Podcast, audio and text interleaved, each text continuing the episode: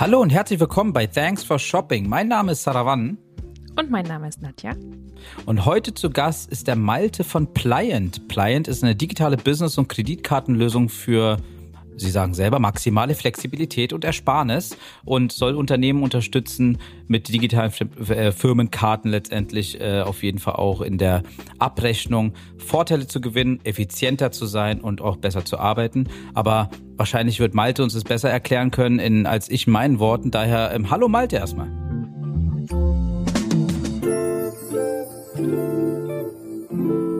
Hi Malte. Hi, grüß dich.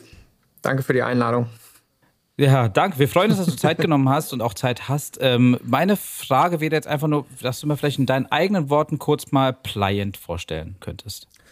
Genau, also wie du schon äh, sehr viele spannende Faktoren angesprochen hast, also wir sind ein digitaler Filmkreditkartenanbieter. Das bedeutet, wir haben das alles, äh, sag ich mal, aus der, aus der eigenen Problemstellung heraus geboren. Also was so in der Vergangenheit immer ein großes Problem war, war die eine auf der einen Seite quasi die Verwaltung der Karte. Das heißt, insbesondere wenn man mehrere Mitarbeiter hat, ist es immer sehr kompliziert, Karten zu bestellen bei der Hausbank. Mhm. Und ähm, da haben wir dann eine Lösung gebaut, die quasi die Verwaltung sehr stark vereinfacht. Das heißt, man kann einfach auf Knopfdruck die Karten bestellen und ähm, danach, wenn man eine Karte bestellt hat, kommt ja meistens der nächste Horror. Das sind dann die Belegsammlungen und ähm, das ist dann so das Thema. Gerade da ihr euch ja auch gut im Steuerbereich auskennt, dass man da dann äh, doch sehr viel Mitarbeiter hinterherrennen muss. Und äh, da gibt es natürlich ein Riesenpotenzial durch E-Mail-Inboxen, mhm. mobile Apps und ähnliches, einfach dieses Thema zu digitalisieren und äh, sehr viel einfacher zu machen. Und die Ersparnis, die du genannt hast, die geht bei uns daraus hervor. Dadurch, dass wir sehr digital sind, müssen wir uns natürlich kein Filialnetz leisten und können dadurch auch die Karte ähm, im Einstieg sogar kostenlos anbieten, bieten auch sowas wie Cashbacks. Das heißt, gerade wenn man große Transaktionen hat ähm, oder auch viel in Wechselkursen, ähm, dann ist es wirklich finanziell macht einen großen Unterschied. Da ist dann die ein oder andere Weihnachtsfeier dann durchaus mal auf Client. du, äh, du hast es schon erwähnt aus eigener Erfahrung. Also was ist denn dein Background bzw. der Founders-Team-Background sozusagen, wie ihr auf die Idee kamt? Genau, also äh, sowohl mein Co-Founder als auch ich sind schon sehr lange im Fintech-Bereich unterwegs. Ähm, ich tatsächlich ursprünglich eher so aus dem Risikomanagement, ähm, war bei einigen Fintechs unterwegs, zum Beispiel Aux Money in der Vergangenheit ähm, und hatte aber dann äh, kurz vor Pliant auch ein Unternehmen gegründet, ähm, was sich auf Software für Banken spezialisiert hatte und in dem Zusammenhang mhm. hatten wir mehrere Mitarbeiter und hatten gerade das Kartenthema uns angeschaut ähm, und äh, immer wieder die Karte rumgereicht. Äh, dann fliegt die im Unternehmen rum und das Schlimmste ist ja nicht auch nicht nur, wenn der Beleg fehlt, sondern wenn man noch nicht mal mehr weiß, wer die Karte genutzt hat. Ja, ja, oder, oder, wo die SMS jetzt ist. Also für den, äh, diese Zwei-Faktor-Authentifizierung ja. ist jetzt ja auch relativ neu. Das heißt, das war auch, weil du, ähm, ja, das Thema Corona hat es dann auch nochmal besonders gezeigt, weil äh, das erste ist ja, ich kaufe einen Zoom-Account. Äh, okay, wer hat denn die Karte? Der Geschäftsführer. Dann kommt die SMS, danach kommt aber die Frage, wer hat denn jetzt den Zoom-Account auch wirklich gekauft? Mhm. Und all diese Themen haben uns dann so in, in diese Richtung getrieben, uns damit auseinanderzusetzen. Und äh, mein Co-Founder und ich, wie gesagt, sehr viel im Fintech-Bereich und haben halt gesehen, wir können das, ähm, ja, das Thema selbst auch untereinander ganzheitlich lösen auf Basis unserer Expertise. Das heißt, den Fintech-Hintergrund, gleichzeitig aber dadurch, dass es auch eine echte Kreditkarte ist, also mit Kreditlinie, das bietet ja auch nicht jeder an, ähm, mhm. halt unseren, unsere Hintergrund sehr gut ausspielen und dachten, ähm, dass das einfach sehr gut passt. Es gibt ja mehrere Anbieter von, von mhm. elektronischen Kreditkarten. Was unterscheidet euch äh, zu den anderen? Ich glaube, da gibt es so zwei Philosophien. Ähm, die meisten äh, Anbieter, die schon etwas länger am Markt sind, verfolgen insbesondere die Philosophie All-in-One. Bedeutet, dass sie ja schon sich nicht nur auf die Karte fokussieren, sondern auch sehr stark äh, Software drumherum bauen. Das heißt also eine Kombination mit zum Beispiel Reisekostenlösungen in Kombination mit Eingangsrechnungsverarbeitung. Manche gehen noch mhm. Richtung Liquidität und ähnliches. Das heißt, sie wollen mhm. dann so eine Software-Suite für CFOs bauen. Mhm. Dadurch glauben wir aber, werden die ein oder anderen Sachen einfach weiterhin Schwachstellen haben. Das heißt, man verliert dann vielleicht die Kartenfeature aus dem Auge oder ähnliches. Das heißt, wir gehen und da sind wir eigentlich so der, der einzige äh, in den Ansatz Best in Class. Bedeutet ähm, ganz platt ausgedrückt eher so nur die digitale American Express. Das heißt aber, wir fokussieren uns dann auf die Integration auf bestehende Prozesse. Das heißt, ähm, erzwingen jetzt nicht den Wechsel von Reisekostenlösungen oder ähnlichem.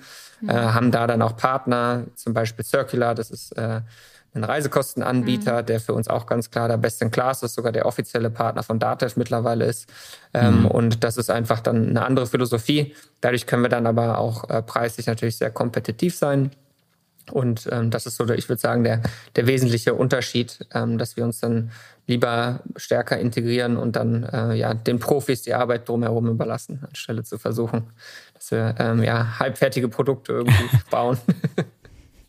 Du hast gerade schon Datev erwähnt. Äh, in, inwiefern habt ihr eine direkte Schnittstelle oder, oder wie, wie sieht es da aus? Genau, also ähm, da sind wir auch sehr flexibel. Also wir haben einmal eine direkte eigene Schnittstelle. Ähm, was halt auch spannend ist, dass äh, sich ja auch sehr viel die Nutzung der Karte geändert hat. Also das heißt, also früher hatte man vielleicht hauptsächlich ähm, Reisen und ähnliches. Und da sind die buchhalterischen Anforderungen an Kreditkarten und gegebenenfalls auch Schnittstellen anders.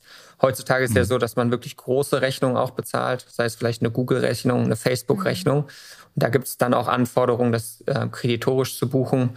Das heißt also, ähm, dann reicht es nicht nur, dass der Beleg mit einer Buchung in Datev geht, sondern dass man Kostenträger, Kostenstellen, die maximale äh, Bankbreite abbietet. Ähm, und das haben wir quasi in unserer Schnittstelle abgebildet. Ähm, und auf der anderen Seite, wenn wir dann mit Partnern arbeiten, kann es aber auch sein, dass die Datenschnittstelle von dem Partner dann kommt ähm, mhm. in bestimmten Segmenten. Das heißt sehr flexibel, also kann bei uns wirklich auf Kartenbasis sogar also mit den Partnern synchronisieren und sagen, diese eine Karte ist jetzt für mich Reisen und geht damit ins Reisekostentool. Die anderen gehen dann direkt aber auch in Datev. also das ist auch das, was wir mit Flexibilität sehen. Du hast gerade Partner erwähnt. Äh, habt ihr, wie, wie, wie kommt ihr auf die Partner? Also wie habt ihr das letztendlich gemacht? Also ihr habt, habt ihr diverse Partner für die einzelnen Sektoren, nenne ich es mal? Also ähm, je nachdem. Also wir haben äh, uns jetzt am Anfang natürlich Partnerschaften angeschaut, ähm, mhm. was insbesondere die Sachen abdeckt, die die anderen äh, als All-in-One-Lösung mit sich bringen.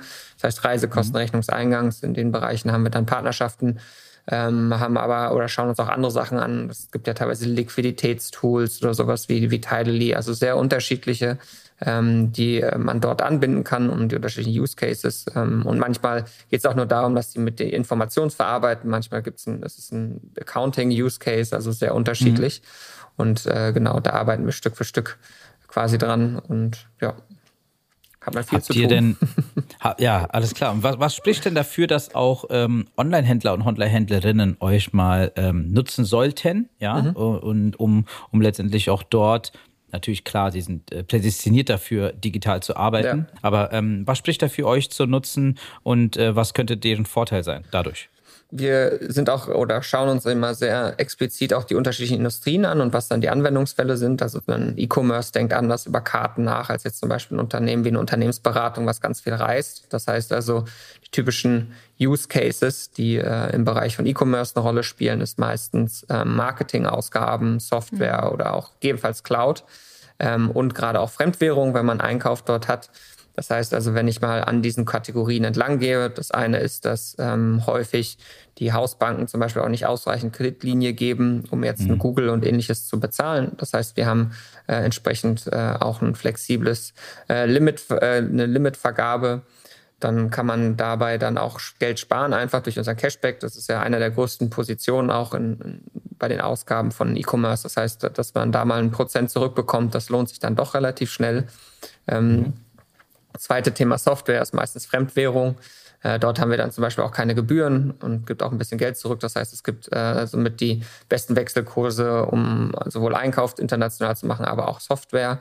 Und äh, hinten raus äh, gibt es dann einige Automatisierungen, die das Accounting dann auch nochmal einfacher machen. E-Commerce, je nach Größe, sind dann ja nicht unbedingt die, die 5000 Mann Buden, haben aber relativ viel Ausgaben. Das heißt, ein Mittelständler, der 5000 Leute hat, hat teilweise weniger Ausgaben als ein E-Commerce über Karten. Das heißt, ja. dass die Automatisierung ja, und im Verhältnis zum Headcount der Company äh, gerade auch dann auf der Accounting-Seite sehr viel Einsparung bringt. Und äh, also Beispiel, wenn dann die Facebook-Rechnung kommt, die kann automatisch an die E-Mail-Inbox weitergeleitet werden, die landet sofort, wird verknüpft mit den Zahlungen und kann dann entsprechend exportiert werden in die Buchhaltung. Ähm, und dadurch spart man dann schon äh, ja, einen der Punkte, weil bei Karten ist es halt häufig so, der Aufwand, weil es gibt sehr viele Zahlungen versus wie viel ist es tatsächlich, ähm, wie viel Relevanz hat es für Unternehmen, ist halt eine, eine andere Ratio als in anderen Bereichen. Wenn man sagt, ich schreibe einfach immer große Rechnungen und kann das einmal im Monat machen, das sind dann halt 100 Stück, mhm. aber dafür ist auch der gesamte Umsatz, der da dran hängt, versus äh, 100 kleine Zahlungen und dann aber zwei große. Äh, das ist genau dann ein sehr attraktives Einsparungspotenzial. Seid ihr, also seid ihr offen für alle Arten von Unternehmen oder äh, nur, ich versuche es jetzt so, so äh, deutschen mhm. Gesellschaften? Oder wie, wie, sieht es da aus? Genau, also wir, ähm, es müssen Handelsregister geführte äh, Unternehmen sein. Ähm, wir sind auch in Österreich live. Ähm, wir haben auch ähm, noch einige andere Länder gerade in der Pipeline. Das heißt also eigentlich auch äh, eine große Abdeckung aktuell im Euroraum. Ähm, mhm. Die sind allerdings noch etwas neuer ähm, und äh, da fangen wir gerade erst an. Perfekt. Ich habe auf eurer Website auch gelesen, dass äh, es dass es versichert ist. Also dass ihr letztendlich irgendwie ein Versicherungspaket habt. Kannst du dazu mal kurz was erzählen? Genau, also das ist vor allen Dingen für viel Reisende. Ähm, das heißt, wir mhm. haben auch so eine Premium-Karte, die zum Beispiel Airport Lounge Access gibt. Ähm, und äh, da ist dabei. auch Reise, genau. Also wir sind, äh, wir haben so eine, so eine genannte äh, Infinite-Karte, äh, die die von Visa also, äh, also der, der höchste Standard tatsächlich ist und da gehören dann Airport-Versicherung und ähnliches bei. Ähm, das dann meistens für, für E-Commerce nicht unbedingt ähm, das Relevanteste, aber wenn, also geht es dort um ähm, ja, Reiseversicherung.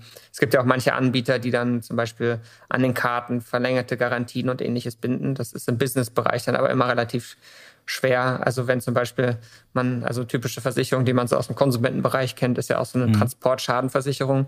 Wenn jetzt aber mit jemand mit einer Kreditkarte ähm, irgendwie anfängt, dann seinen kompletten, äh, sein ganzes, den ganzen Einkauf aus China darüber abzuwickeln, dann würde der Versicherer halt sagen, die 15 ja. Euro, die normalerweise so eine Versicherung kostet, geht, geht dann doch nicht mehr auf. Ähm, mhm. Deswegen äh, sind da dann, sage ich mal, auf der E-Commerce-Seite äh, wahrscheinlich nur, wenn jemand viel reist. Clustert ihr, ihr eure Kunden so nach äh, Unternehmensgruppen? Das klingt so ein bisschen. Also ich mhm. habe das Gefühl, ihr analysiert sehr stark so Kundengruppen, also ja. wie die E-Commercer zum Beispiel, ne? Und um dann genau gezielte Produkte anzubieten. Ist das so? Genau, also wir sind halt ähm, da sehr vorsichtig. Wir schauen immer erst, was genau ist der Use Case. Also ein, mhm. ein Extrembeispiel sind zum Beispiel Amazon FBA Businesses. Mhm. Ähm, die meisten zahlen ihr Marketing direkt aus dem Umsatz und wissen gar nicht, dass man beim Amazon FBA-Business eine Karte hinterlegen kann, was sowohl Zahlungsziel als auch gleichzeitig noch ein Cashback gibt auf die Marketingkosten bei Amazon. Mhm. Ähm, und das ist halt dann so der Detailgrad, den wir gerne bei den Industrien verstehen, bevor wir dann sagen, okay, ist das jetzt relevant für uns oder nicht oder mhm. ein relevantes Offering für die andere Seite. Also ähm, verbringen wir sehr viel Zeit, aber natürlich machen wir das Stück für Stück, aber natürlich auch bei denen, wo gerade relevante Volumina auch sind. Das heißt also, wenn jetzt jemand sagt, ich bin halt derjenige, der immer nur 1000 Euro im Monat ausgibt, ist das eine Industrie, die wir dann erst später versuchen zu durchdringen. Aber ähm, ja, hören uns da sehr genau an, was die Kunden brauchen, ähm, welches Use Case, ähm, weil, es, weil eine Marketingagentur zum Beispiel auch anders über Marketing denkt als ein mhm. E-Commerce, weil die haben dann ganz viele unterschiedliche Projekte ganz brauchen die Karten ganz anders und ähm, das hören wir uns dann immer sehr gerne erstmal an, bevor wir sagen, wir können alle Probleme lösen. Und das gefällt den Kunden sehr gut, dass wir da auch ehrlich sind. Also wir sagen auch manchmal, das können wir nicht, das kann jemand anders. Ähm, also auch die ange ange angesprochenen Lösungen. Wir sagen auch manchen Leuten, es klingt eher nach einer All-in-One-Lösung, du wirst bei uns damit dann erstmal nicht glücklich. Aber heißt auch, dass wir tatsächlich eigentlich, wir haben noch keinen einzigen Kunden verloren, was äh, sehr, ähm, ja gerade für neue Anbieter im B2B-Fintech-Bereich noch fast äh, ja, sehr selten ist. Hm. Sehr interessant auf jeden Fall. Und äh, sagen wir so, die deutsche Gesellschaft, deutsche Unternehmen und Digitalisierung ist ja immer so ein Thema. Ja? ja. Äh, und ich kann mir vorstellen, dass ihr es etwas schwer hattet, mit so einer Idee in diesem Markt irgendwie euch äh, überhaupt Fuß zu fassen. Ja. Ähm, und äh, da kommen wir gleich zu dem, zum Thema, was gerade angesprochen ist, Marketing und so weiter. Wie habt ihr die ersten Unternehmen davon überzeugt? Oder sind es grundlegend nur Startups, die sowieso schon digital arbeiten? Oder weil, also ich kann, ich kann mich ich kann mir denken, dass es schwer war, weil wenn ich mhm. immer wieder höre, dass irgendwelche neuen ähm, Sachen disrupted werden oder irgendwas digitalisiert wird in Deutschland, dann ist der Deutsche ja eigentlich erstmal ein bisschen zögerlich. Ne? Und, ja. äh, und da fände ich es jetzt mal interessant, wie ihr das angegangen seid, um diese Herrschaften zu überzeugen. Ja, also ich glaube, das, was wir ein bisschen anders gemacht haben, ist auch wirklich auch dieses Industriedenken. Das heißt also, wir haben tatsächlich mit, mit größeren Marketingagenturen angefangen ähm, und äh, dann sehr klar verstanden auch, was der Need ist. Und dadurch mhm. haben wir tatsächlich am Anfang, also ähm, das, was du ansprichst, die digitalen, die Startups, solche Kunden haben wir auch zum Teil. Das ist aber auch sehr viel mehr gesättigt, muss man auch dazu sagen. Also mhm. weil diese anderen Anbieter, diese All-in-One-Anbieter sind ja auch schon länger im Markt. Das heißt, ähm, da haben die Leute sich damit auseinandergesetzt. Wir haben auch Kunden, die dann zu uns kommen und sagen, ich brauche, wie gesagt, doch nur die Karte oder ich bin jetzt nicht mehr noch Startup, ich bin auch Scale-Up, ich habe jetzt irgendein größeres mhm. System, was eigentlich die, die selber diese Funktionalitäten abdeckt. Das heißt, solche Kunden kommen dann zu uns. Das andere Thema ist aber, dass wir tatsächlich ähm, sehr früh sehr etablierte Marketingagenturen, ähm, also zum Beispiel Jung von Matt ist ein Kunde bei uns, mhm. eine andere Agentur, die heißt Sissigi, Diva.e. Das heißt, so aus den Top 10 Agenturen in Deutschland haben sind fünf bei uns Kunde und haben dadurch natürlich, Frage ist, ob sowas auch ein bisschen mit Glück natürlich zusammenhängt. Ähm, also in vielen Startups gibt es das dazu. Da ich aber sehr früh sehr etablierte Kunden bereits bekommen. Also wir haben auch Kunden, die sind teilweise gelistet und ähnliche Sachen.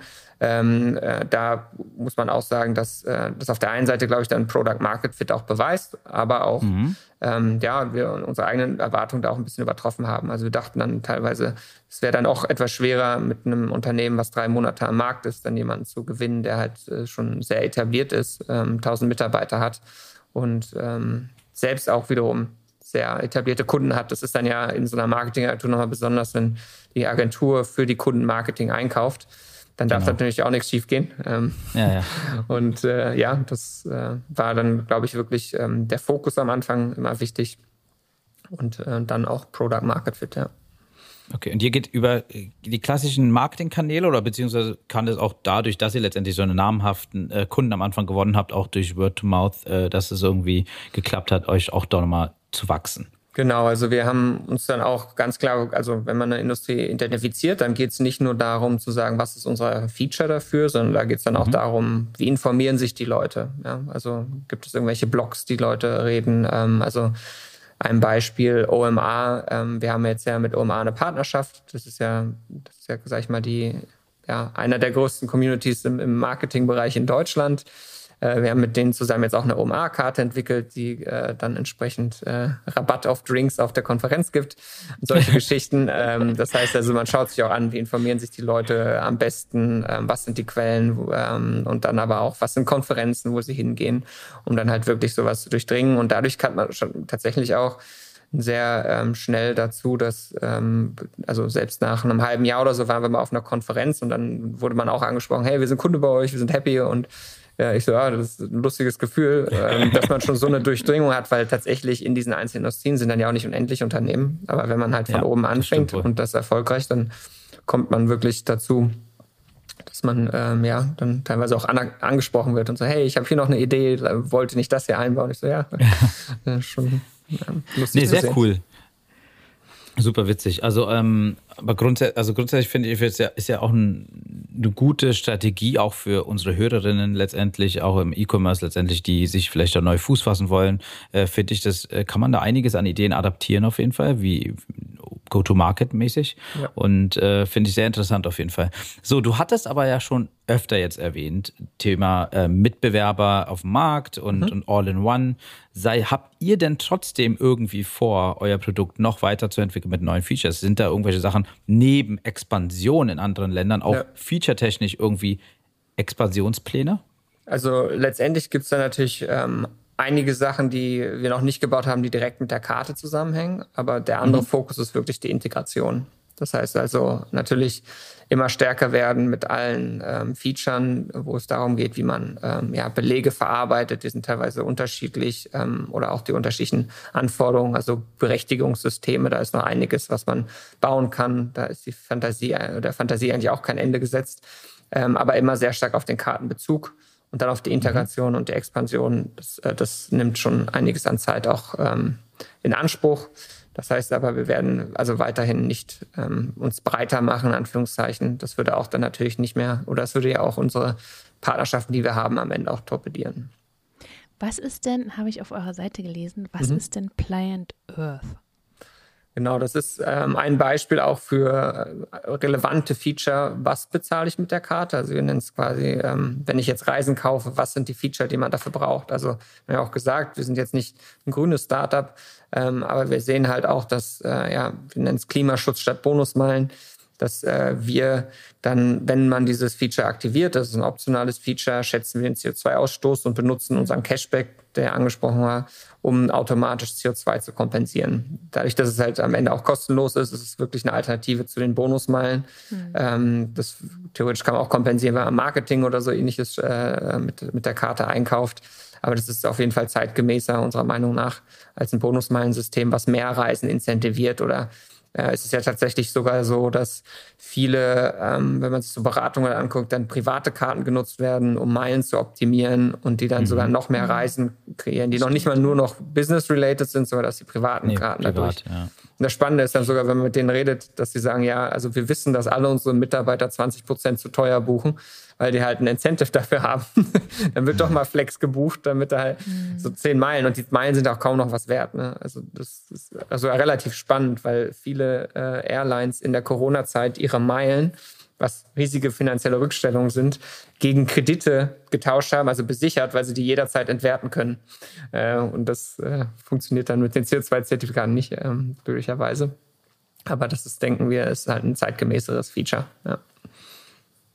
Cool. Ähm, du hast es gerade schon wieder angesprochen, auch ist mal ganz lustig, gute, guter Übergang. Äh, Pandemiezeit. Ja. Äh, inwieweit hat, hat die Pandemiezeit auch bewirkt, dass ihr letztendlich ein Wachstum an Kunden und neuen Partnern gewinnen konntet? Also ich meine, ginge einher, dass die Pandemie letztendlich die Digitalisierung vorangetrieben hat, sage ich mal. Ja. Und wahrscheinlich haben auch dann alteingesessene, altbackene Unternehmen es sinnvoll genommen, äh, so eine digitale Kreditkarte mhm. zu nutzen oder Firmen wie Pliant zu nutzen. Also habt ihr das gemerkt, richtig?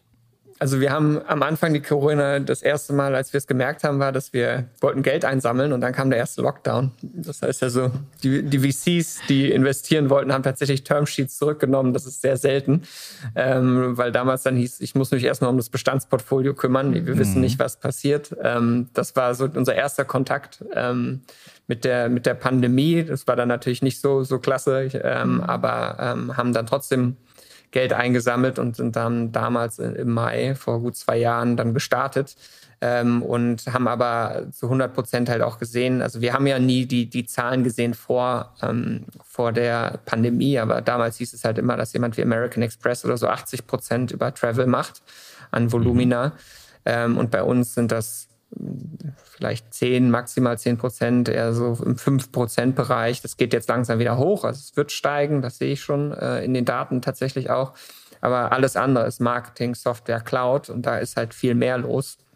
Ich muss einfach sagen, die, die Karte ist halt das eine, der treibende Faktor ist auch ohne Corona-Pandemie ist einfach die Digitalisierung. Das ist die Zahlungsmittel der Digitalisierung und das Internet ist einfach die Kreditkarte. Mhm. Das heißt ja. doch, es gibt ganz andere Anforderungen. Also wenn man jetzt auch mal auf die Seite von der Amex geht, das ist immer noch Strände und schöne Menschen und das zwei Jahre nach, ähm, nach Pandemie. Das ist ja nicht zeitgemäß.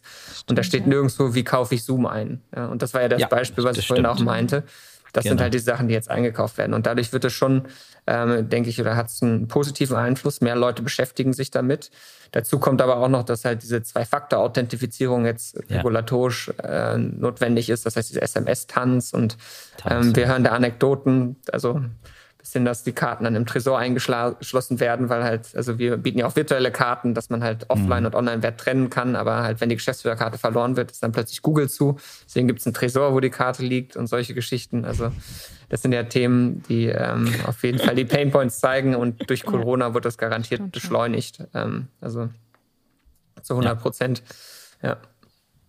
Ja. Genau, also ihr hattet, ihr hattet ja letztendlich äh, euer, äh, vor zwei Jahren Mai, äh, sag ich mal, seid ihr so richtig losgestartet und ich dachte einfach nur, ihr habt ja bestimmt geplant mit irgendwelchen Zahlen, wie ihr wachsen wollt, ob das letztendlich äh, irgendwie aufging oder ob ihr doch gemerkt habt, hey, gibt's doch einen Sprung und wir haben vielleicht zu, zu wenig geplant, als äh, am Ende passiert ist. Ja, also ja. tatsächlich haben wir unsere eigenen Erwartungen sehr stark übertroffen. Ähm, also ja da sind, ich glaube, ein paar Sachen aber auch ähm, dazu, dass man halt die, die Annahme bei auch größeren, etablierteren Kunden dann doch sehr viel schneller ging oder die Adaption und solche Geschichten, mhm. die halt sehr stark dann, also wir sind ähm, letztendlich für uns einer der größten Meilensteine sind äh, immer die, die Volumina, die wir abwickeln. Ähm, als Kartenunternehmen verdient man quasi mit an den Volumen. Und ähm, da haben wir auf jeden Fall unsere Ziele und unsere Erwartungen sehr stark selbst auch übertroffen. Ähm, vor Corona hätte man aber auch gesagt, also als wir die ersten Businesspläne geschrieben haben, war ganz klar, dass Travel ein großer Teil davon ist. Also bis hin zu der Priorisierung, was bauen wir denn, was Travel ähm, für Travel notwendig ist versus diese anderen. Und dann war wirklich einfach halt ein Jahr kein Travel.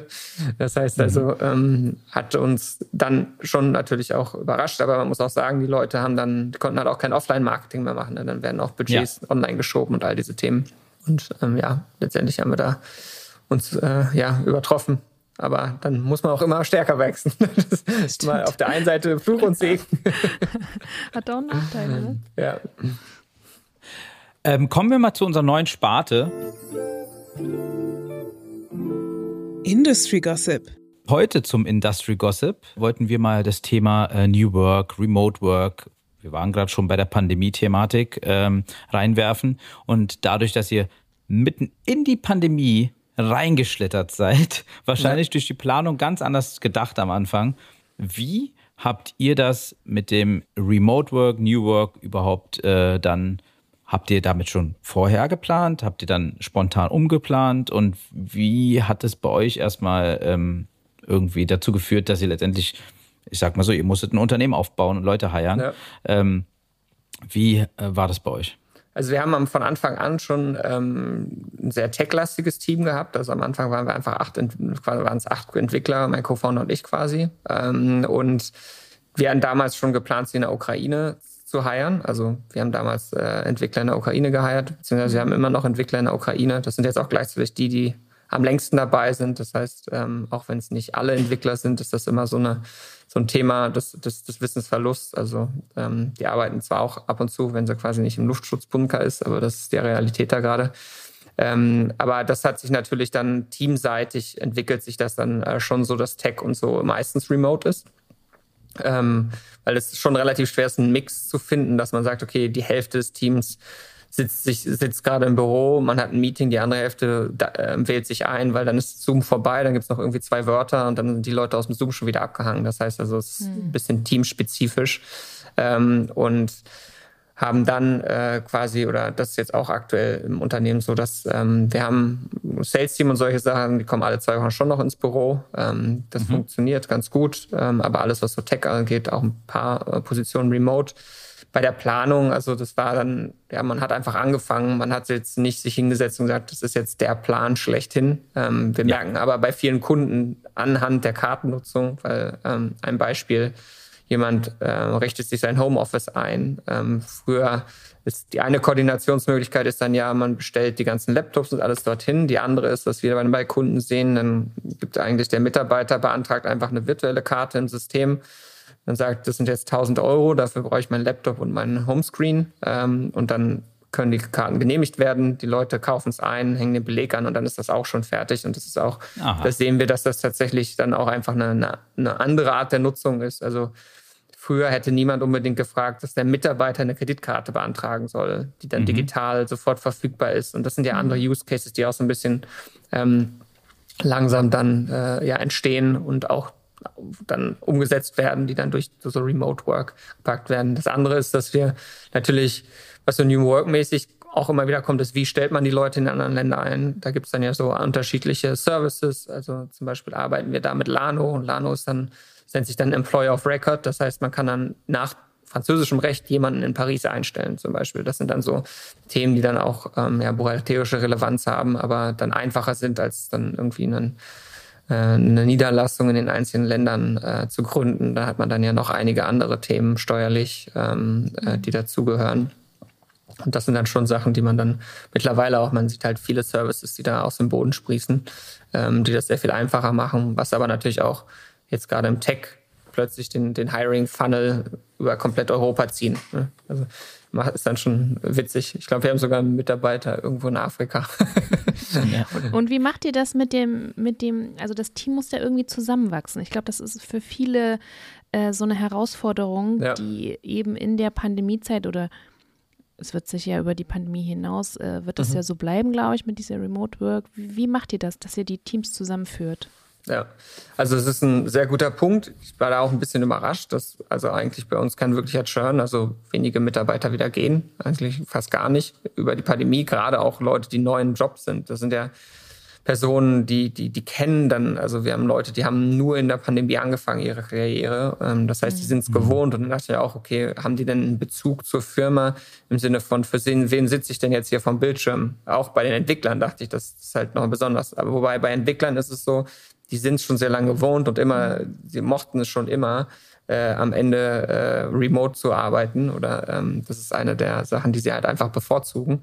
Aber in den anderen Teams äh, macht, man merkt schon jetzt, dass viele wieder zurück wollen, das auch ins Büro. Also mhm. das, ähm, wir haben auch ein Büro. Äh, das heißt also jetzt, das hilft extrem aber auch der Kultur. Wir hatten dann einmal irgendwie vor, vor letztes Jahr mal ein Sommerfest, wo es gerade erlaubt war quasi. Danach mhm. die komplette Dynamik hat sich trotzdem geändert. Ne? Man merkt, es macht einen sehr großen Unterschied. Und ähm, auch jetzt hier so in, in den Firmen, im Firmensitz oder so in Berlin, das macht einen Unterschied in der Zusammenhalt. Also es ist wieder anders. Die Leute haben, glaube ich, aber schon gemerkt, so hey, das war jetzt die neue Realität und äh, deswegen woanders geht es auch gerade nicht anders. Aber man merkt ganz klar, dass teamabhängig die Leute unbedingt wieder zurück wollen, Kontakte auch mal wieder äh, sich auf einen Kaffee treffen wollen und solche Geschichten. Also da ist auf jeden Fall der Drang da und das hilft. Aber jetzt sieht man auch erst, wie das dann, dann wirklich die, die, die Kultur weiter treibt, ähm, die man vorher hat. Also wir haben dann auch mal Online-Spiele gemacht und solche Geschichten, aber ist, ist trotzdem Weihnachtsfeiern und so weiter. Genau, aber genau. Ersetzt nicht so richtig, ne? Die, ersetzt nicht, genau. Das physische Treffen ist tatsächlich. Und, und die Gerüchte. Es gab weniger Gerüchte. ja. ja. Das stimmt, das stimmt. Mal eine ähm, neugierige Frage. Jeder Mitarbeiter bei euch hat eine virtuelle Kreditkarte, oder? Genau. Ähm, und sogar eine physische. Ach, ehrlich? Ähm, ja, ehrlich? Genau. Ja, mit einem kleinen Budget einfach, dass die so Leute sollen es ja auch nutzen. Also sie können dann, dann mit, mit Arbeitskollegen, das ist die Bedingung, dass man sich einmal im Monat kann man dann ein Mittagessen, ja. aber muss einen Kollegen am besten aus einer anderen Abteilung mal mitnehmen. Ähm, wow. Genau, das, das virtuell gut. konnte man das dann theoretisch dann über Lieferando und sowas klären. Dann hätte man auch zusammen essen können, aber das funktioniert auch erst so richtig jetzt mit, mit, äh, mit, mit physischem Büro, ja. Sehr schön. Also, also ich kann mir vorstellen, auch durch die Pandemie, wie gesagt, eure äh, digitale Kreditkarte kann einen Mehrwert bieten, auf jeden Fall auch für die Teams, die ursprünglich mal in den Büros saßen letztendlich. Und auch diese Unternehmen heiern ja letztendlich auch in der Pandemiephase oder haben geheiert in der Pandemiephase, wo, wie, wie du selber gesagt hast, das Homeoffice eingerichtet werden musste, statt ja dem Büro oder der Platz. Ähm, sehr interessant auf jeden Fall auch die, die, die Herangehensweise, letztendlich eine Karte zu, äh, zu registrieren oder anzumelden, um dann darüber letztendlich das Equipment zu besorgen. Finde ich super interessant, weil äh, wenn man sich das vorgestellt hat vor der Pandemie, war das, glaube ich, gar nicht möglich. Da gab es einen Onboarding-Prozess, der ja. war einfach festgeschrieben und äh, dem ist man nachgegangen. Und wenn da was nicht funktioniert hat, hat man gewartet, bis es funktioniert. Ähm, Finde ich interessant. Ähm, Habt ihr aber gemerkt, dass gewisse Unternehmen, ich stelle es jetzt mal, nachdem während der Pandemie erstmal Lockerungen gab etc., wieder mhm. zurückkehren wollten in alte Muster oder sind sie doch dran geblieben und haben gesagt, hey, das mit der virtuellen Kreditkarte äh, ist doch der richtige Schritt und äh, wir bleiben dabei. Gab es also, irgendwie so etwas? Eigentlich alle bleiben dabei, äh, weil es halt, es, es spart ja wirklich Schritte. Also ein Beispiel mhm. ist auch, also man das, würde man jetzt den alten Prozess auch nehmen mit Auslagen, das würde dann bedeuten, mhm der Mitarbeiter schaut nach einem Homeoffice-Screen, dann fragt er den, den Chef, ist das okay, darf ich die, die 74 Zoll äh, haben? Ja. Dann sagt der Chef nein, dann sucht er einen anderen raus und dann, äh, genau. dann kauft er es. Dann hat er es gekauft, dann reicht das ein, ähm, dann gibt es die Überweisung zurück und dann wird erst verbucht, versus halt, hier ist, ich habe die Karte direkt genehmigt, Transaktion durch, belegt dran und in die Buchhaltung. Also es sind viel weniger Schritte, das merken halt schon viele. Das, was mhm. eher zusätzlich jetzt halt wieder kommt, ist dann schon das Reisemuster, was halt, ähm, glaube ich, schon weniger wird in Summe, weil wir haben einfach faktisch, ähm, wenn man zu zehn Unternehmen spricht, dann sagen halt fünf davon, okay, wir werden nicht mehr reisen wie vorher. Das ist, ähm, das ist ganz klar, auch wenn immer mhm. wieder Statistiken sagen, in zwei, drei Jahren ist alles wie vorher. Es gibt diese ja. Unternehmen auch, keine Frage, die fangen jetzt wieder an und ich brauche freuen sich auch wieder. Also man sieht halt, dass die Leute auch wieder mehr auf Messe gehen und sowas alles. Ich glaube aber, dass die Learnings ähm, der Digitalisierung da äh, sich nicht wieder hoffentlich nicht zurückgedreht werden. Ähm, aber mhm. das Thema Reisen das wieder zurückkommt, aber auch nicht zu dem Maß, glaube ich, wie es mhm, glaube ich auch, wie es vorher war. Ja, also ja glaube ich auch. Cool. Ähm, seid ihr denn, also wir haben das ja öfter schon in der ersten Staffel gehabt, dass äh, unsere Gäste und Gästinnen äh, mal aufgefordert haben äh, an unsere Hörerschaft und Hörerinnen, ähm, falls sie noch Leute heiern. Seid ihr im Hiring-Prozess? Seid ihr am Wachsen? Sucht ihr Leute? Wenn ja, kannst du gerne jetzt mal noch was loswerden, wenn du möchtest. Genau, also ja, wir wachsen tatsächlich sehr stark. Also Anfang letztes Jahr waren wir, glaube ich, noch zehn, jetzt sind wir 80. Leute gehen auch wow. auf äh, okay. noch sehr viel, sehr viel mehr hoch. Ähm, also quasi in allen Bereichen. Man kann bei uns auf der Homepage auch unter Jobs nachschauen, was wir gerade ausgeschrieben äh, haben, auch in internationalen ähm, Märkten. Und da gibt es bestimmt für jeden was. Also, liebe Hörerinnen, geht auf getpliant.com äh, auf Jobs und, äh, und schaut euch mal an, falls ihr da Interesse habt sozusagen. Und ansonsten können wir nur sagen, danke Malte für deine Zeit, genau, danke. danke. für den Input. Wir haben auf jeden Fall mal wieder was gelernt mhm. ähm, und sollten uns auf jeden Fall auch mal überlegen, ob, ob Pliant vielleicht äh, von Interesse bei uns wäre. Und, ähm, und da fallen mir schon auf jeden Fall einige Sachen ein, wo es sinnvoll wäre, dass wir das nutzen. Und ähm, grundsätzlich, ähm, ja, ist sehr spannend. Wir werden es weiterhin verfolgen. Ähm, ganz besonders die Expansionsthematik ähm, werden wir mal schauen und, und zusehen. Und vielleicht können wir ja mal in einem äh, späteren Zeitpunkt nochmal zusammenkommen, um da die Entwicklung nochmal nachzufassen und zu schauen, ja. äh, wie alles so verlief. Ähm, ansonsten werden wir uns sehr wahrscheinlich über den Weg laufen im, im Jahr. Äh, sind ja noch einige Veranstaltungen, die passieren werden. Aber grundsätzlich ähm, danke auf jeden Fall, Malte, für deine Zeit und für den Input. Danke. Genau, Dankeschön. Liebe Hörerinnen, danke, dass ihr wieder dabei wart bei Thanks for Shopping, einer weiteren Folge, heute mit Malte von Pliant. Und äh, falls ihr, wie gesagt, Fragen habt, könnt ihr euch natürlich jederzeit bei uns melden. Und äh, ansonsten abonniert den Podcast auf egal welchem Kanal, wo ihr ihn gerade hört. Und wenn ihr ihn auf Spotify hört, gerne eine Bewertung abgeben. Und ansonsten hören wir uns in zwei Wochen wieder, wenn es wieder heißt Thanks for Shopping. Und ich wünsche euch noch eine wunderschöne Zeit. Bis dann. Tschüss.